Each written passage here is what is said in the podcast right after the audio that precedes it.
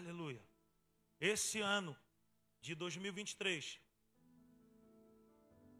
é um ano de nós nos achegarmos a Deus. É um ano onde nós vamos conhecer a Deus de uma maneira muito mais profunda. Ano de santidade, ano de pureza, ano de intimidade com Deus. As mulheres vão fazer um período aí onde elas vão estar aqui dentro, vão buscar a Deus. Nós homens também já tenho falado com Giovanni para nós estimularmos mais a questão da oração no nosso meio. Nós vamos fazer daqui a pouco aí, no ano passado nós fizemos seis horas de oração. Daqui a pouco nós vamos fazer aí sete horas de oração num sábado desse. Amém? Então você vai ser o nosso convidado, porque Deus ele tem prometido coisas grandes para nós. Deus ele tem prometido coisas sobrenaturais para nós da simples igreja. Deus ele quer nos visitar com poder e com graça. E somente aqueles que desejam isso, aqueles que anseiam por isso, vão receber. Amém? Porque todo aquele que tem sede, ele precisa ir beber dessa água. Amém? Glória a Deus. Amém e amém. Aleluia. Quantos amam a palavra de Deus aqui? Você ama a palavra de Deus? Coloque suas mãos sobre o seu coração nessa noite. Vamos repetir nessa noite o Salmo 119, no verso 18, que diz: Abre, Senhor, os meus olhos. De novo, abre, Senhor, os meus olhos, para que eu possa ver as maravilhas da tua lei mais uma vez, vamos ler aqui na tela. Abre os meus olhos para que eu veja as maravilhas da tua lei. Amém? Dê um forte aplauso aí à palavra do Senhor. Aleluia! Glórias a Deus. Hoje nós vamos dar início a uma nova série de mensagens. Eu estou lendo a Bíblia com alguns homens. No ano passado, no final do ano passado, Deus nos deu uma direção de lermos é, Gálatas. Então, abra a sua Bíblia na carta de Paulo a Gálatas, no capítulo 6. Enquanto você vai abrindo a sua Bíblia ou acompanhando na tela, eu quero dizer para você: não deixe de trazer o material de anotação, não abra mão de anotar a mensagem. Se você não anota a mensagem, amanhã mesmo você vai esquecer. E Deus ele tem gerado no nosso coração que esse ano é um ano de santidade, é um ano de pureza, é um ano de busca ao Senhor. E ao ler esse texto, eu preciso contextualizar, eu preciso mostrar o que, que de fato estava acontecendo aqui quando Paulo escreve para essa igreja da Galácia, para essa igreja dos irmãos de Gálatas. A igreja de Gálatas, ela começa muito bem.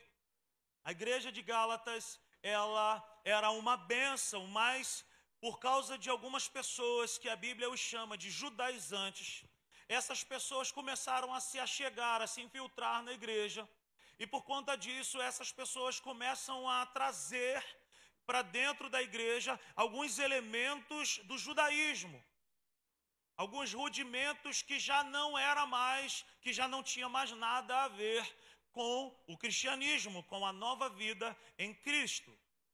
A lei cerimonial, por exemplo, ela não faz parte, não existe. Nós não acreditamos e não praticamos isso, por exemplo, aqui na simples igreja, é, é, é cerimônias do judaísmo. Mas a lei moral, essa permanece. O que acontece é que esses judaizantes, eles queriam voltar a circuncidar, voltar a praticar coisas com os irmãos dessa igreja e o apóstolo Paulo ele se intromete porque ele era o líder dessa igreja. Então o apóstolo Paulo, ele lutava contra esses judaizantes que também desconsideravam o apostolado do apóstolo Paulo. Não o consideravam como um apóstolo verdadeiro. Então o apóstolo Paulo, ele vem dando do capítulo 1 até o capítulo 6 várias provas do seu apostolado, mas ele vem dando várias provas de que para viver com Cristo, a maior transformação que o homem precisa ter não é algo no seu corpo, mas algo dentro de si, uma maneira de pensar, uma vida transformada, então, Gálatas, no capítulo 6, no verso 11 em diante, nós vamos fazer essa leitura. Acompanhe na tela, por favor. Gálatas 6, a partir do verso 11. Você está comigo, sim ou não? Olha o que está escrito: Vejam com que letras grandes estou escrevendo de próprio punho. Veja que ele está escrevendo com letras grandes por causa do tamanho e da importância. Os que desejam causar boa impressão exteriormente, tentando obrigá-los a circuncidarem, agem desse modo apenas para não, para não serem perseguidos por causa da cruz de Cristo. Nem mesmo os que são circuncidados cumprem a lei. Querem, no entanto, que vocês sejam circuncidados, a fim de se gloriarem no corpo de vocês. Preste atenção no verso 14 até o 17.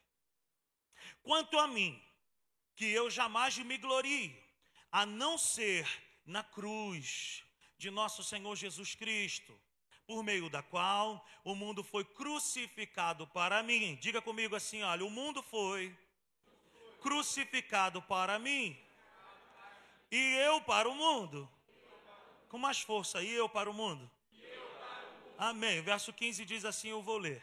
De nada vale ser circuncidado ou não, o que importa é ser uma nova criação. Diga comigo: o que importa? É ser uma nova criação.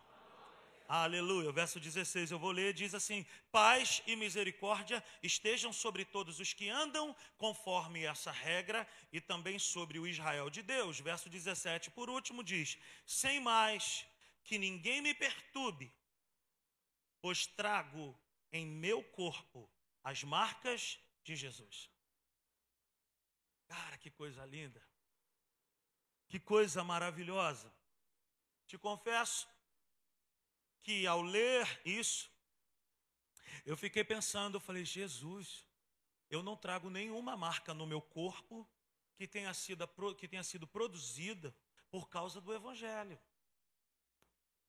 É lógico que aqui o contexto que o apóstolo Paulo está dizendo, ele está dizendo que a transformação que ele sofreu foi a transformação de ter sido transformado em uma nova criatura. Mas quando chega no verso 17, ele fala: Eu carrego as marcas de Cristo. E aí, literalmente falando, o apóstolo Paulo ele pode bater no peito, pastor Hugo, e dizer que por causa do evangelho ele foi marcado no seu próprio corpo. Não somente dentro, não somente em uma maneira de pensar. Gente, desliga o ar do meio aqui, por favor. Você está com frio, não está, minha irmã? Pedi para desligar. Eu amo vocês. Aqui está uma benção. Aqui está maravilha. Desliga, por favor, Leandrão. Então, o apóstolo Paulo, ele pode dizer que literalmente, Lico, ele foi marcado em 1 Coríntios ele vai falar que ele, por naufrágios ele passou, por ultrajes ele passou, foi chicoteado, apanhou, desceu de uma cesta, foi ameaçado de morte. No seu corpo, Rafa, o apóstolo Paulo, ele foi marcado. E aí, comece a acompanhar esses slides que eu quero compartilhar com você. Que marcas são essas? Alguém que já sofreu alguma cirurgia, alguém já fez uma cirurgia, que levante as mãos. Você tem uma cicatriz no seu corpo, sim ou não? Essa cicatriz não te parou. Alguns anos atrás eu fiz uma cirurgia de vesícula, achei que ia morrer. Tem uma marca aqui na minha barriga, achei que ia morrer. Mas essa cicatriz, ela ficou comigo. Eu carrego uma marca comigo. Eu carrego uma marca aqui em mim, que não me parou. Mas que todas as vezes que eu olho para essa cicatriz, eu me lembro que algo aconteceu comigo. Mas cicatriz não pode me parar. Sexta-feira passada eu fiz uma outra cirurgia.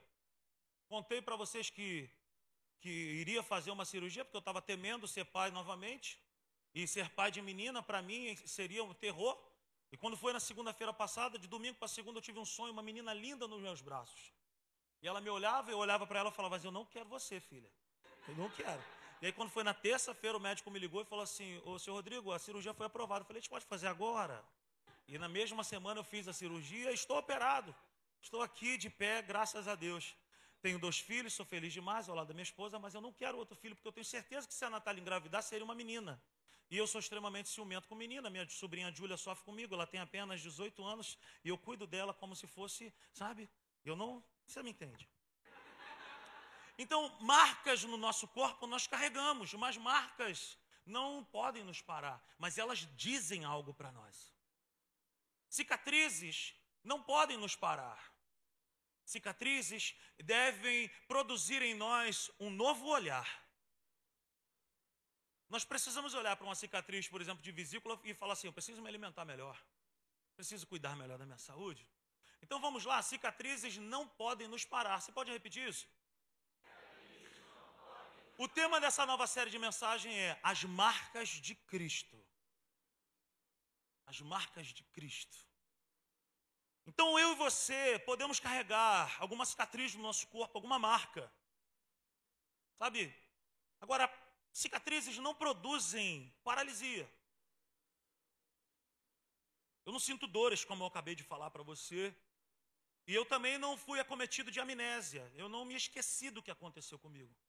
Eu me lembro do que, que aconteceu comigo. Eu sei o que, que é, mas eu não parei. As marcas que estamos carregando é, nos revelam o nível de transformação que nós estamos sofrendo. Quando nós estamos caminhando com Cristo, algumas marcas são impressas em nós. É impossível alguém que tenha tido um encontro com Cristo, que era extremamente truculento, que continua sendo truculento. Se você continua sendo truculento, você não teve um encontro com Cristo. A nossa vida com Cristo, a nossa transformação, ela é obrigatória, ela não é imediata a transformação. Ela pode demorar um pouco de tempo, mas ela é obrigatória, nós devemos ser transformados. Paulo carregava algumas marcas, como eu acabei de falar. E essas marcas revelam que ele agora é uma nova pessoa. Eu carrego as marcas de Cristo. A minha vida diz respeito a algo novo nesse momento. Eu não sou mais aquela pessoa. Eu carrego as marcas de Cristo.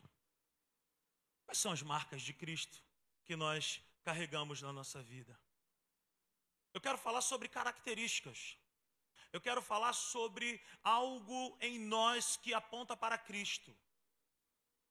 Eu quero falar sobre um estilo de vida transformado por Cristo. Quantos estão comigo nessa noite? Então, pega isso aí. Como discípulos, nós precisamos carregar as seguintes marcas. Anote isso. Nós precisamos, primeiro, ser transformado de dentro para fora. É lógico que o evangelho, ele produz mudanças do lado de fora também.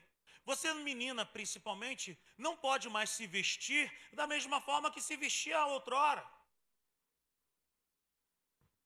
Você, homem, não pode mais ter um comportamento de menino e falar igual um menininho. A nossa vida, ela está sendo transformada. Agora, do lado de fora, ela também pode ser transformada. Mas a melhor transformação e aquela transformação que nós mais precisamos é dentro de nós. Então, essa é uma marca, nós precisamos ser transformados de dentro para fora. Percebe que no texto que nós acabamos de ler, em Gálatas, no capítulo 6, o apóstolo Paulo ele fala assim: ó, uma, uma, uma situação muito poderosa que o apóstolo Paulo ele fala. Quanto a mim, no verso 14, que eu jamais me glorie, a não ser na cruz do nosso Senhor Jesus Cristo, por meio da qual o mundo foi crucificado para mim. Olha que marca poderosa. Volta, por favor, lá, Gabi, por favor, no slide. Olha o que, que o apóstolo Paulo ele está dizendo. O mundo morreu para essa pessoa. É uma marca. O mundo morreu para você? O mundo precisa morrer para mim e para você. O apóstolo João ele fala que todo aquele que, que é amigo do mundo, ele torna-se inimigo de Deus. Estava tomando um café com o pastor Hugo essa semana e a gente estava falando sobre isso. Você, já, você, você, você deseja ter Deus como teu inimigo? Mas aquele que torna-se amigo do mundo, ele começa a ser agora inimigo de Deus. O apóstolo Paulo está dizendo que o nível de transformação, a marca que ele recebeu na sua vida, foi tão poderosa que o mundo morreu para ele. Quando ele olha para o mundo, ele não tem mais valor. Ele olha para o mundo e fala assim: não tem mais nada que me agrade nesse mundo. Uma outra coisa que o apóstolo Paulo fala, aí ele agora fala do outro lado, ó. O mundo morreu para mim e eu morri para o mundo. Olha que legal. Quando ele olha para o mundo, o mundo morreu para ele. Mas o mundo, quando olha para ele, fala assim: esse cara morreu para nós.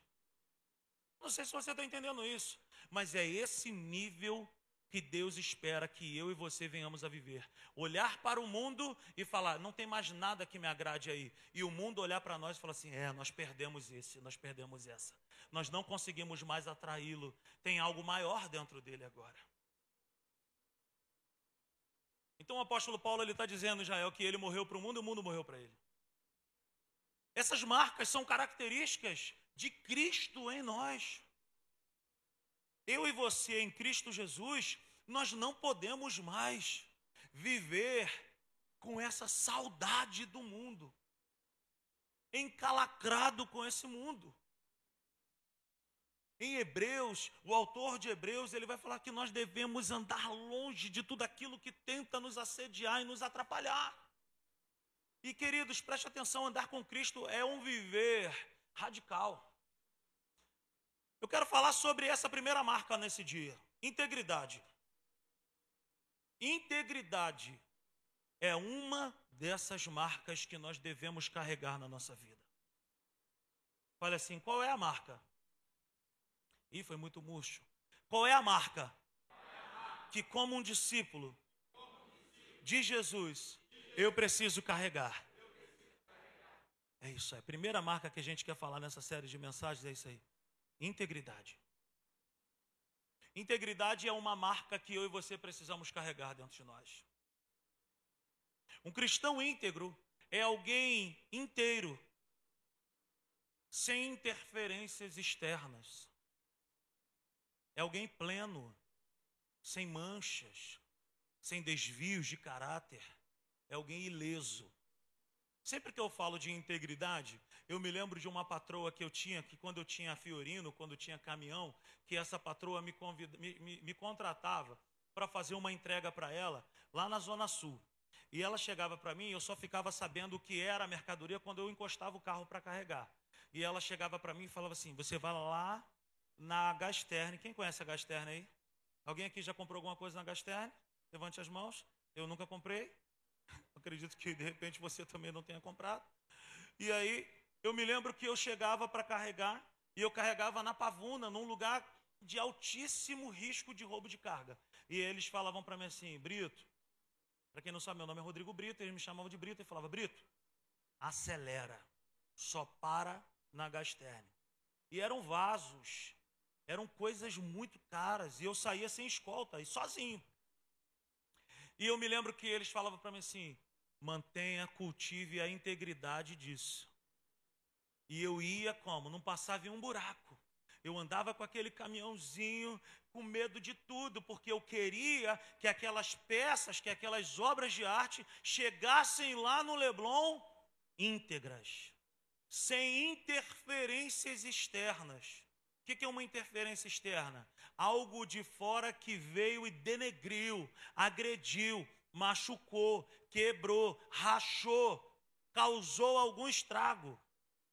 Então aquelas peças elas deveriam chegar lá nesse lugar sem manchas, sem desvios, ilesa. E eu me lembro que eu sempre, para a graça de Deus, consegui cumprir essa meta. Integridade aponta para isso, começar bem e chegar no seu destino bem. A minha vida e a tua vida como filhos de Deus, ela depende disso. Como filhos de Deus, nós precisamos carregar essa marca dentro de nós: integridade. Eu não posso ser alguém que sofre com interferências externas. Eu preciso ser alguém que seja pleno da palavra de Deus. Eu preciso ser alguém que não carrega manchas e máculas na própria vida. Eu preciso, como um discípulo do Senhor Jesus, ser alguém íntegro alguém que suporta as pressões desse mundo, dizendo constantemente: Eu morri para você e você morreu para mim. Eu não tenho mais nada a ver com esse mundo. Quem me entende nessa noite, diga amém. Há um personagem na Bíblia que nos ensina muito a respeito de integridade. O seu nome é José. Coloquei ali nesse slide José o sonhador. A história de José, nós vamos saber que um belo dia José teve um sonho. Nesse sonho, os seus irmãos, o seu pai se prostra diante dele, se curva diante dele. A história de José começa com um sonho. E tudo na vida dele começa a virar de cabeça para baixo também por causa desse sonho que ele contou. Mas José é alguém que nos ensina a respeito de integridade, a respeito de alguém que começa bem e termina bem. Diga comigo: integridade é começar bem e termina bem. Aleluia. Aplauda o Senhor nessa noite, aplauda a Sua palavra. Abra sua Bíblia comigo em Gênesis, no capítulo 39. Nós vamos fazer essa leitura. Gênesis, no capítulo 39. A partir do verso 1, acompanhe comigo. Se você não trouxe Bíblia, acompanhe na tela. Quem encontrou, diga amém. É impossível você não encontrar Gênesis. Se você estiver com problema de encontrar Gênesis, procure o pastor Leno, ele vai te ajudar. Gênesis 39, a partir do verso 1, nós vamos ler até o, verso, até o verso 11. Diz assim: José havia sido levado para o Egito, onde o egípcio Potifar, oficial de Faraó e capitão da guarda, comprou dos ismaelitas que o tinham levado para lá. O Senhor estava com José, de modo que este prosperou e passou a morar na casa do seu senhor egípcio. Quando este percebeu que o Senhor estava com ele e que o fazia prosperar em tudo o que realizava, agradou-se de José e tornou-se administrador de seus bens. Potifar deixou a seu cuidado a sua casa e lhe confiou tudo, diga comigo, tudo. Confiou tudo o que possuía, desde que o desde que o deixou cuidando de sua casa e de todos os seus bens, o Senhor abençoou a casa do egípcio por causa de José. A bênção do Senhor estava sobre tudo o que Potifar possuía, tanto em casa como no campo. Assim deixou ele aos cuidados de José tudo o que tinha e não se preocupava com coisa alguma, exceto com a sua própria comida. José era atraente e de boa aparência, e, de e, e depois de certo tempo, a mulher do seu senhor começou a cobiçá-lo e o convidou: Venha, deite-se comigo. Mas ele se recusou e lhe disse: Meu senhor não se preocupa com coisa alguma de sua casa, e tudo o que tem deixou aos meus cuidados. Ninguém desta casa está acima de mim. Ele nada me negou, a não ser a senhora, porque é a mulher dele. Como poderei eu, então, cometer algo tão perverso e pecar contra Deus. Assim, embora ela insistisse com José dia após dia, ele se recusava a deitar-se com ela e evitava ficar perto dela. Um dia ele entrou na casa para fazer suas tarefas e nenhum dos empregados ali se encontrava. Ela o agarrou pelo manto e voltou a convidá-lo: Vamos, deite-se comigo. Mas ele fugiu da casa, deixando o manto na mão dela.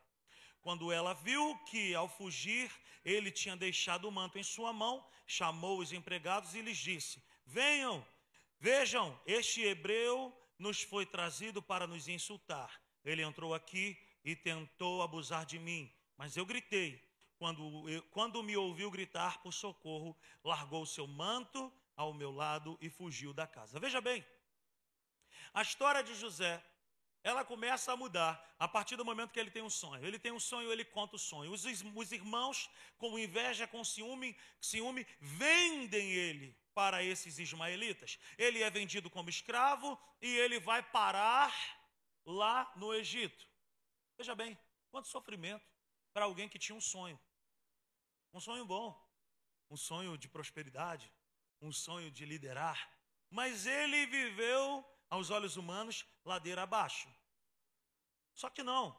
Ele cai no lugar certo, mas nesse lugar certo, algo terrível acontece com ele. A Bíblia vai dizer que ele era um homem atraente, que ele era um homem bonito. Ele estava trabalhando no lugar mais nobre que se poderia trabalhar para aquela época. E a mulher de Potifar, que deveria ser uma mulher bonita também, se sente atraída por esse homem chamado José, que estava no auge dos seus 30 anos. Ela se sente atraída por ele e tenta agora se deitar com José. José insistentemente diz não. José ele diz: "Não, eu tenho um compromisso com o meu patrão. Tudo que tem nessa casa eu não toco, tudo que tem aqui eu não posso fazer. Eu tenho liberdade, mas eu tenho limite. Eu tenho liberdade, mas eu tenho a Bíblia vai dizer que essa mulher forjou uma situação contra José. As pessoas acreditaram na sua versão, ele cai no cárcere, ele é preso. Então, o escravo que foi comprado, que foi parar no, no, no palácio, agora ele está preso porque forjaram algo contra ele. Essa é a história do grande sonhador. Mas uma coisa a gente pode perceber na vida de José: José era um homem íntegro. Em nenhum momento ele tentou se justificar. Em nenhum momento você e eu vamos ver José levantando uma bandeira dizendo: ela está mentindo, eu não fiz nada disso. No cárcere, a palavra de Deus vai dizer que ele interpreta dois sonhos. Após ele interpretar dois sonhos, ele é chamado para interpretar um outro sonho. Esse outro sonho o tira da prisão e o coloca dentro do palácio novamente. Estou resumindo aqui e eu quero falar a respeito da integridade que esse homem tem para nos ensinar. Cristãos íntegros carregam as seguintes marcas. Anote isso, por favor. Presença de Deus, a Bíblia diz que Deus estava com José em tudo. Pessoas íntegras têm Deus em seus caminhos em tudo. Deus está com essa pessoa. Você pode dizer para essa pessoa que está ao seu lado: Deus está com pessoas íntegras. Uma outra coisa, a integridade abre portas e libera acesso a tudo. José era uma pessoa que tinha acesso às coisas dentro da casa. Por quê? Porque ele era reconhecido como uma pessoa íntegra. A gente não pode confiar nada na mão de alguém que é um menino, ou que é uma menina, ou que é alguém irresponsável. Mas nós confiamos as coisas nas mãos de pessoas íntegras. Pessoas que são inteiras, pessoas que você pode confiar. Então a presença de Deus é uma marca na vida do íntegro. Sabe? Ele tem acesso a tudo, confiança dos outros. A Bíblia vai dizer que o dono do palácio, o senhor do palácio, confiava tudo na mão dessa pessoa. Confiava tudo na mão de José. E o mais lindo, a Bíblia vai dizer que tudo que José fazia era abençoado. A integridade, meus irmãos, ela traz a bênção para nós, mas ela traz a bênção para os outros também. Você foi colocado em algum lugar para trabalhar. Você foi colocado em algum lugar para servir. Você foi colocado em algum lugar para fazer algo que é para levar a bênção para você, mas é para levar a bênção para alguém também. Isso é uma marca de alguém que é íntegro.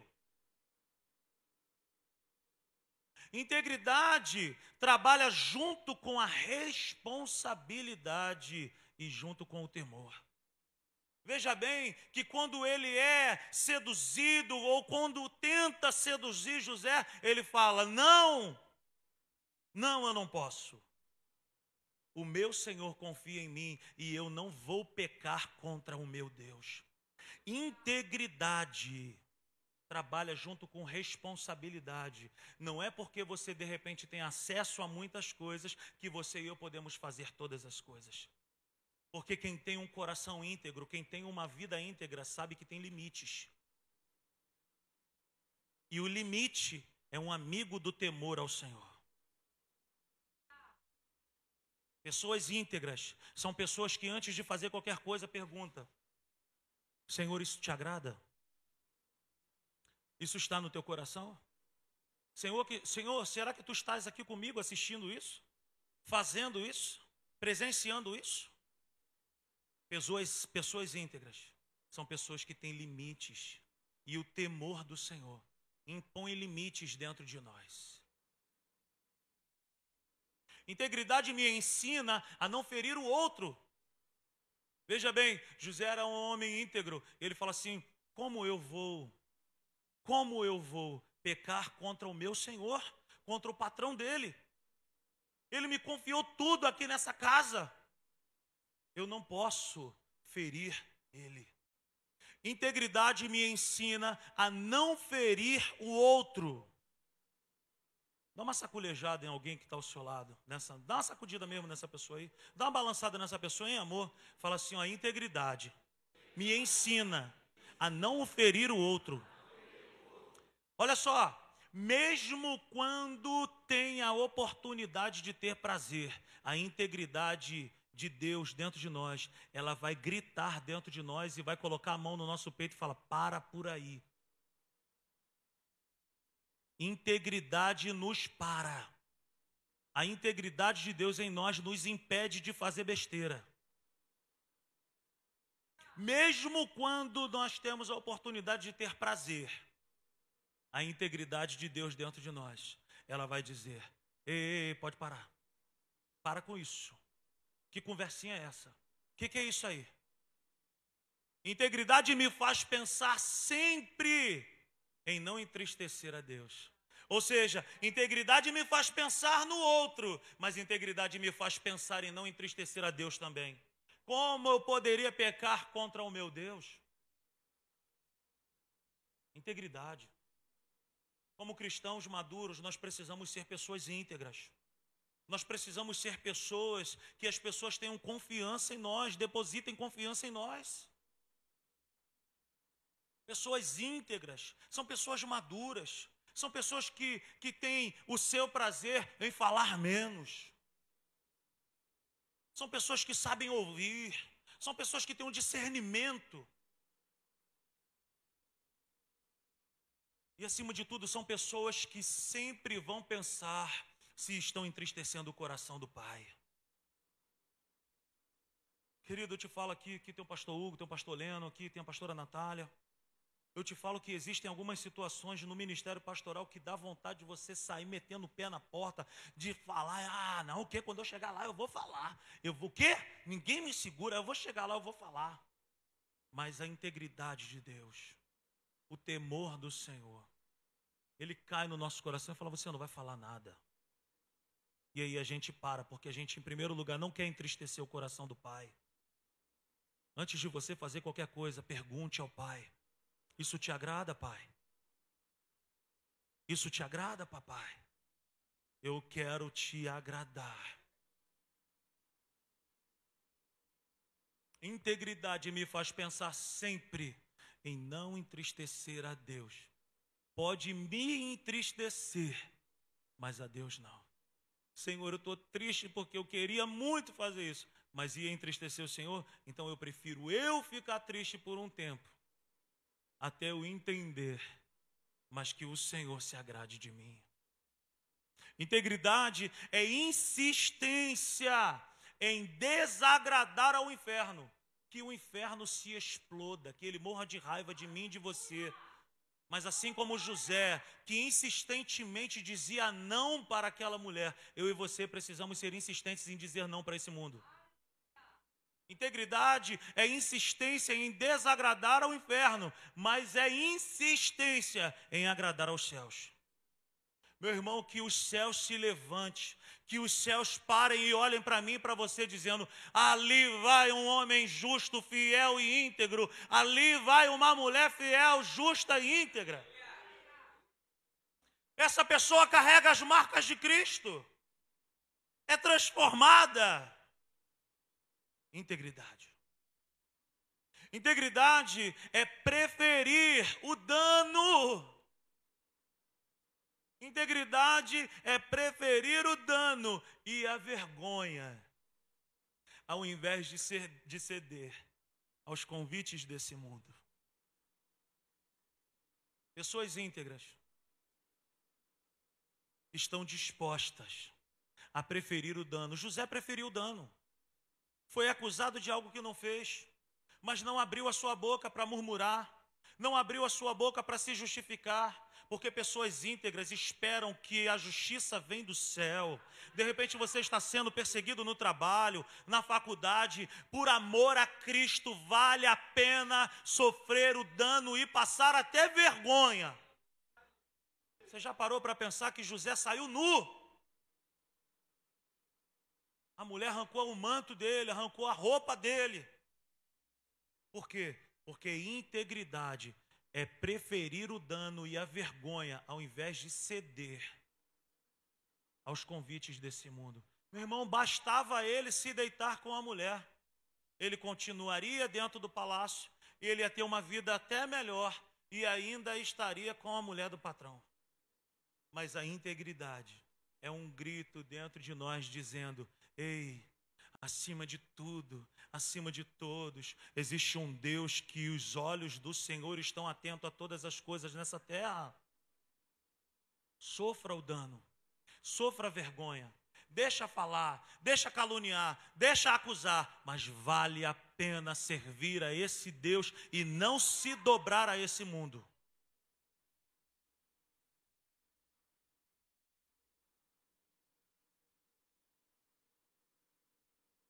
E aí talvez você esteja pensando assim: nossa, o rapaz só sonhou. E a vida dele, e a vida dele virou de cabeça para baixo está preso, acusado de algo que não fez. Deixa eu te falar uma coisa, querido. Talvez você esteja passando por um tempo que você não está entendendo nada. Mantenha a tua integridade em dia, mantenha a tua integridade em alta. Se apegue aos pés do Senhor. Não se atente às acusações, não se atente aos gritos que esse mundo dá em, em direção à sua vida. Se apegue ao Senhor, porque na escola da integridade, meu irmão, você vai sair fortalecido. Integridade é estar disposto a sofrer por amor ao Senhor. Você está disposto a sofrer por Deus? Queridos, nesse bairro aqui, o que eu e a Natália tomamos de pedrada, o que eu e a Natália sofremos de calúnia, de, de uma opção de coisa que falaram da gente. Eu nunca abri a minha boca, nunca gravei vídeo, nunca postei nada dizendo é mentira e não foi bem assim. Querido, o íntegro tem um advogado. O íntegro, ele se mantém aos pés do Senhor. O íntegro, o íntegro, ele até chora. Mas quem recolhe as lágrimas do íntegro é o próprio Senhor mantenha a tua integridade, sofra por amor a Cristo, mas não se dobre aos encantos desse mundo ardiloso. Ó, tem um negócio para a gente fazer que a gente vai levantar um dinheiro, chuta aquele laço. Meu irmão, aquela mulher ali está te dando mole, chuta aquele laço. Que isso, ô fulana, tu já viu aquele cara ali? Olha que coisa linda, olha que perfume dele é maravilhoso, olha como é que é ele, olha como você quer. Chuta aquele laço. Manda embora da tua vida que a integridade do Senhor grite bem alto dentro dos nossos corações nesses dias, para que nós possamos dizer não, para que nós possamos dizer não para muitas coisas que nos assediam. A integridade não nos isenta de injustiças. A integridade não nos isenta de injustiças humanas. Que isso, cara? Olha José, a Bíblia diz que Deus estava com ele, que tudo que ele colocava a mão prosperava. É isso mesmo. Mas olha, pessoas íntegras, pessoas íntegras estão suscetíveis a passar por injustiças humanas. Mas tem uma vírgula ali. Agora, essas pessoas íntegras, elas não ficam desamparadas do cuidado de Deus. A Bíblia diz que na cadeia o Senhor estava com José. Querido, a realidade é que o íntegro, que a íntegra, é e ponto final. Ele não se dobra, porque ele é aquilo ali. A bondade de Deus procura e acha os íntegros. Abra sua Bíblia comigo em Gênesis, no capítulo 39.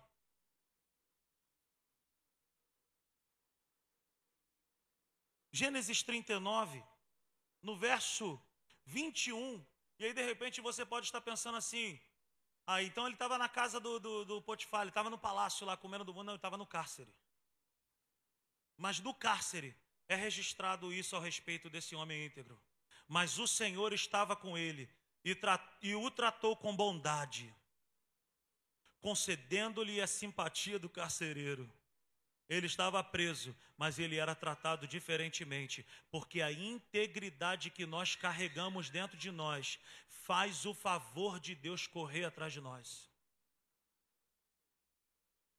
De repente você está num lugar que não gostaria de estar, sendo acusado de algo que não fez. Talvez você está sendo assediado por esse mundo. Talvez propostas estão batendo a porta da tua vida, do teu coração. Talvez muitas coisas estão procurando te enlaçar. Seja resistente em dizer não. E conte sempre com a bondade de Deus.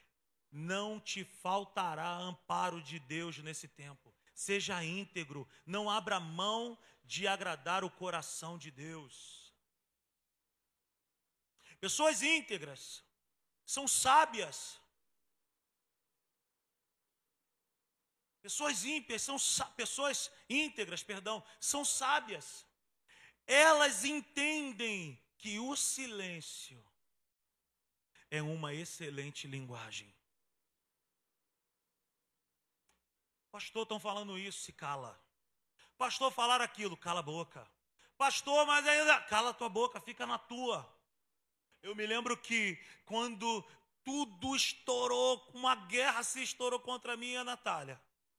Era pedra de tudo que era lado, uma opção de gente falando uma opção de coisas de mim da Natália, que não sei o que, que não, não sei o que, não sei o que, lá, lá, lá, lá, lá. Eu me lembro que eu fui na presença do pastor Hélio lá na Tijuca, e eu falei para ele assim, pastor, eu não estou aguentando, cara. Eu estou com vontade de falar. Porque eu estou calado, eu não estou falando nada, eu não respondo nada, ninguém ouve a minha versão, ninguém sabe de nada que eu falo. E ele me respondeu assim: era tudo que eu não queria ouvir. Ele falou assim: ó, quanto mais você se cala, mais você amadurece. Quanto mais você se cala, mais você amadurece. Deixa criar calo. Eu falei: meu Deus, Deixa criar calo, deixa falar, quem te justifica é o Senhor. Você me entende nessa noite?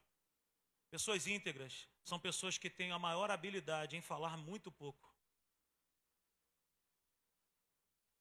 Talvez você está falando muito. Fecha a matraca um pouco. Fica quieto. Dá fruto. Dá testemunho. As pessoas vão olhar para você pelos frutos que você produz e não pelo monte de palavra que você fala. Você não precisa falar para dar fruto, você precisa dar fruto. A linguagem da integridade, a linguagem da sabedoria é o silêncio. Esteja pronto para ouvir, e seja tardio para falar. Preste atenção nisso que eu quero te falar. Na escola da integridade, podemos ter cicatrizes. Talvez você está cheio de marca aí. Talvez você está sendo assediado, talvez você está sendo acusado, talvez muita coisa está acontecendo, talvez muita coisa aconteceu. Na escola da integridade podemos ter cicatrizes. Mas essas cicatrizes não produzem dores elas apontam destinos. O que, que significa isso? José era alguém marcado pelo sofrimento, gente. Foi vendido pelos irmãos por causa do ciúme e da inveja. Foi jogado num poço. Imagina a dor que ele não sentiu ao cair naquele poço. Tiraram ele do poço, venderam ele, foi vendido como escravo, chegou lá no Egito como escravo. foi acusado de assédio moral, assédio sexual. Ele não fez nada, foi preso. Quantas marcas ele carregou na sua vida. Mas ele tinha um sonho. ele tinha um sonho que ele não comentava com ninguém. aonde ele estava, o sonho estava com ele, porque quem deu para ele o sonho foi Deus. E Deus deu o sonho e Deus estava com ele. Aonde ele estava, lá estava o sonho. Aonde ele estava, lá estava Deus. ele não abria a boca, ele não falava, ele não murmurava. Eu nunca vi murmuração construir alguma coisa. Murmuração destrói coisas. Mas a adoração, a vida íntegra, uma vida em Deus constrói destino, constrói propósito, constrói o futuro. Seja íntegro.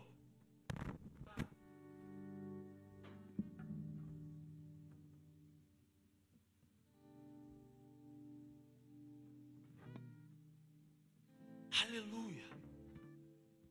Cheio de marcas. Sofreu pra caramba, gente. Acusado, caluniado. Mas em nenhum momento ele olhava para a vida dele e falava assim: Meu amigo, por que, que eu fui ter aquele sonho? Não, ele não faz isso. Ele só olha para o Senhor. Ele só mantém a fé dele no Senhor. Ele só mantém o coração íntegro no Senhor. E ele entendia que tudo aquilo que estava acontecendo com ele estava produzindo nele um destino de glória.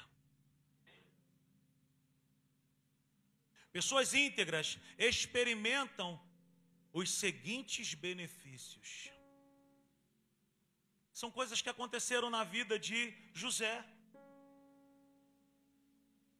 São coisas que começaram a acontecer na vida de José. Para você ter uma ideia, tudo começa a acontecer de ruim na vida de José quando ele sonha.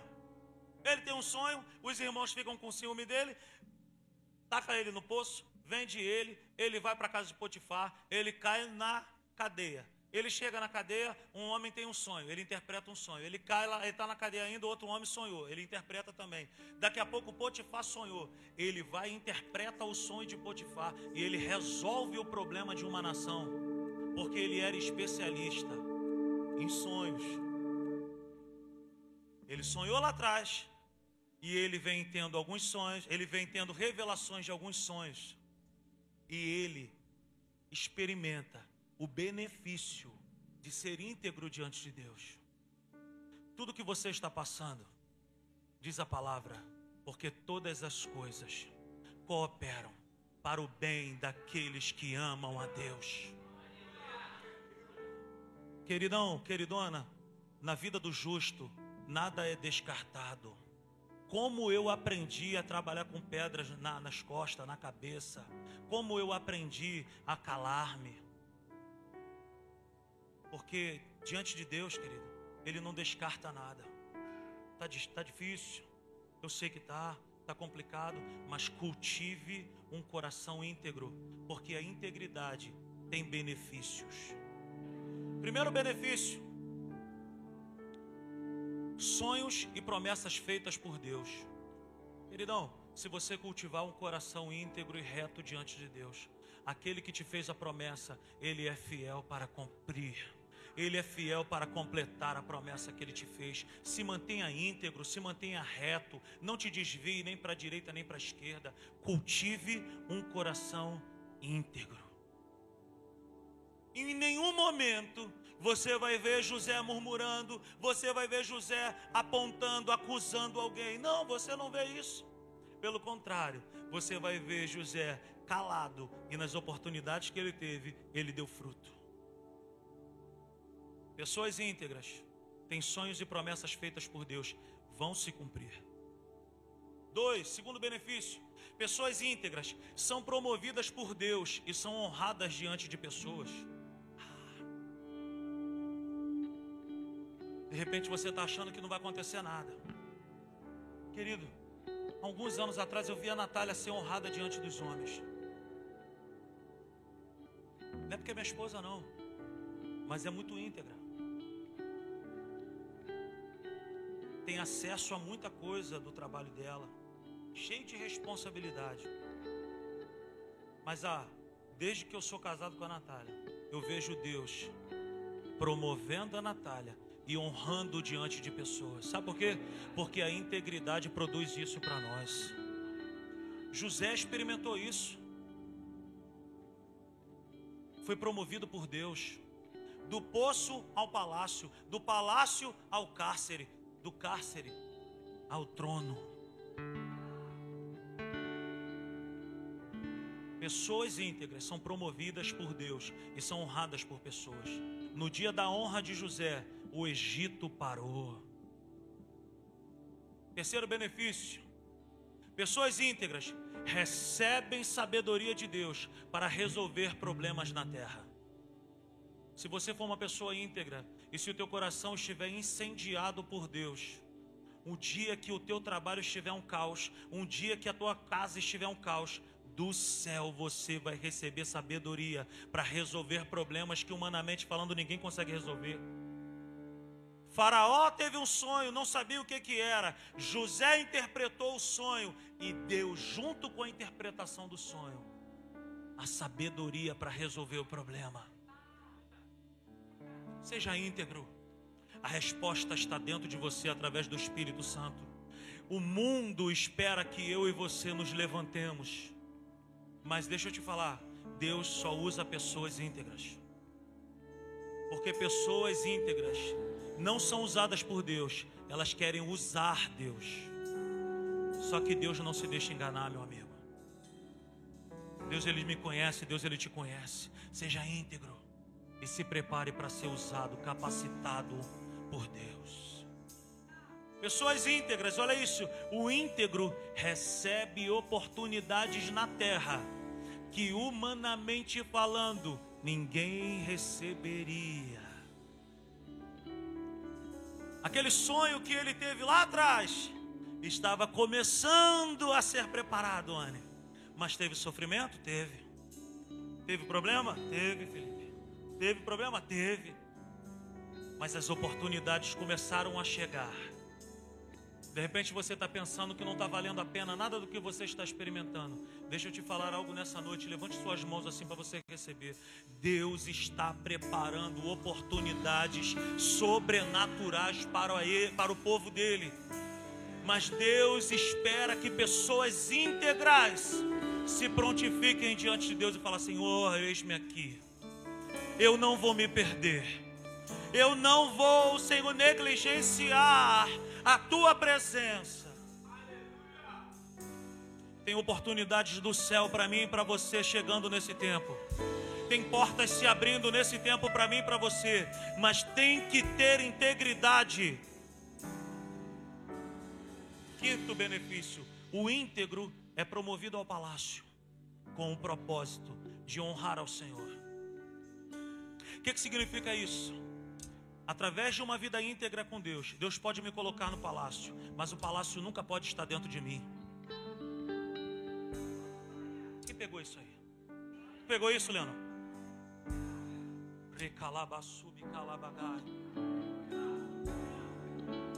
Através de uma vida íntegra com Deus, Deus pode te colocar em lugares altos, meu irmão e minha irmã. Mas esses lugares nunca podem ocupar lugar dentro de nós. Se prepara. Se prepara. Tem coisa boa vinda por aí. Ei, aleluia. E para nós encerrarmos, Provérbios no capítulo 10, no verso 9, a parte A desse versículo diz: Quem anda com integridade, anda com segurança. Aplauda ao Senhor nessa noite. Se coloque de pé, aleluia.